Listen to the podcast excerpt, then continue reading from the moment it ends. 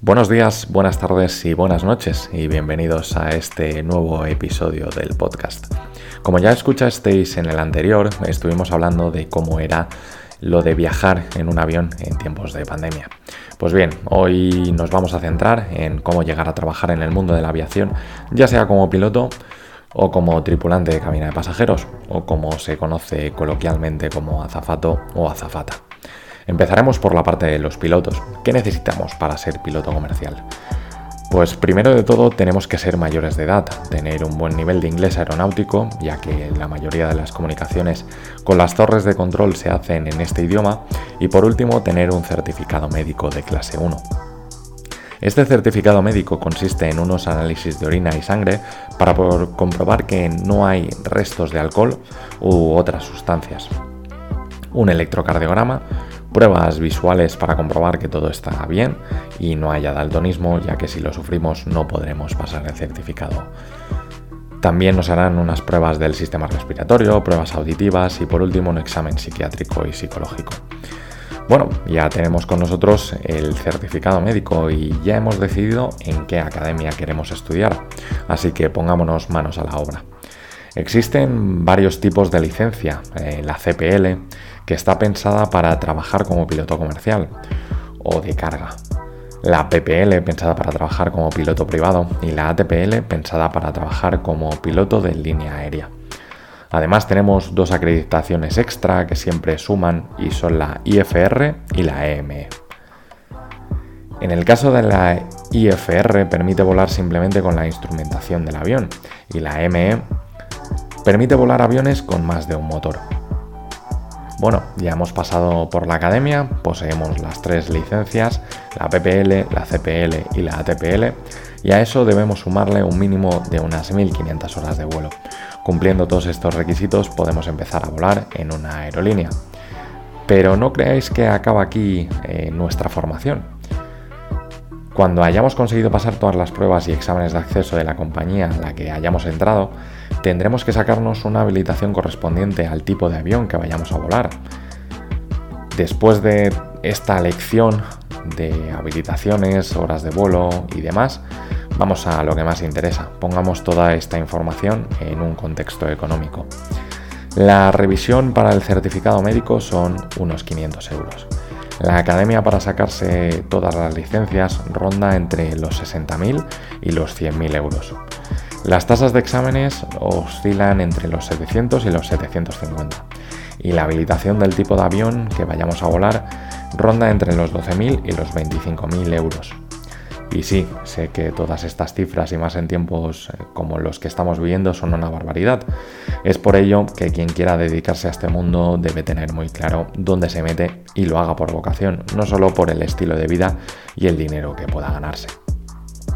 Aún así, como todos hemos visto cuando nos hemos metido dentro de un avión, este no vuela solo por los pilotos, también hay una tripulación que está de cara al pasajero y que hace que todo vaya sobre ruedas. Para ser tripulante de cabina de pasajeros tenemos también que poseer un certificado médico similar en muchos aspectos al de los pilotos. Debemos tener al menos 18 años y como máximo 35, aunque puede haber ocasiones en que las compañías aéreas no miren esa edad tope. Tendremos que medir como mínimo 1,60 en mujeres y 1,70 en hombres. Este requisito, eh, aunque no lo creáis, no es por estética o por presencia física, sino que se pide para poder llegar al material de emergencia sin esfuerzo. Aunque como pasa con el tema de la edad, algunas compañías pueden pedir una altura mayor a la mínima recomendada. También tendremos que tener unos estudios básicos, la ESO en el caso de España, un buen nivel de inglés y si contamos con algún idioma más, pues siempre será un extra bien valorado por las compañías.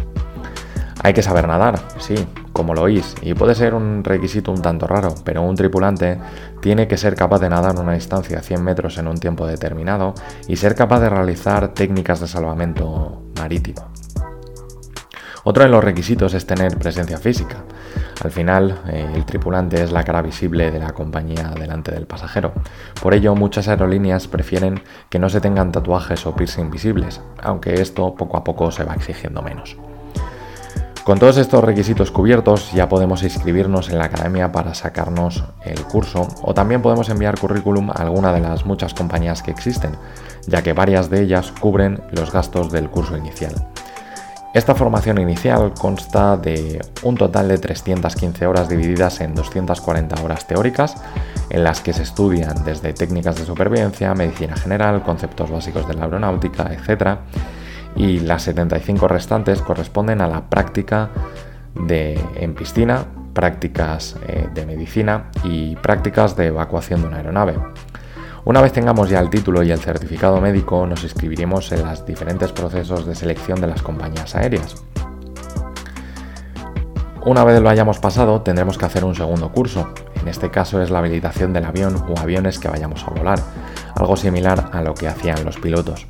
Es ahí donde estudiaremos todos los sistemas de esos aviones, los protocolos de emergencia eh, de las aerolíneas y otras cosas como el tema de los servicios a bordo, de cómo se reparten las comidas, etcétera, etcétera, etcétera. Obviamente toda esta información también tiene su parte económica, aunque es sustancialmente más barato que los estudios para formarse como piloto. El certificado médico son alrededor de 100 euros y el curso inicial son entre 2.000 y 3.500 euros dependiendo de dónde lo hagamos. En el caso de la habilitación para esos aviones que vayamos a volar, no tiene un coste, lo sufraga la compañía aérea.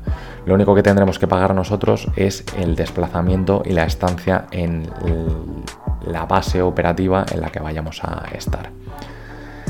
Nada, espero que toda esta información os haya parecido útil e interesante y en el próximo episodio hablaremos de cómo es el día a día dentro de una compañía aérea. Y ya sabéis, si queremos y nos organizamos bien, tenemos tiempo para todo. Un saludo y hasta el próximo episodio. Chao.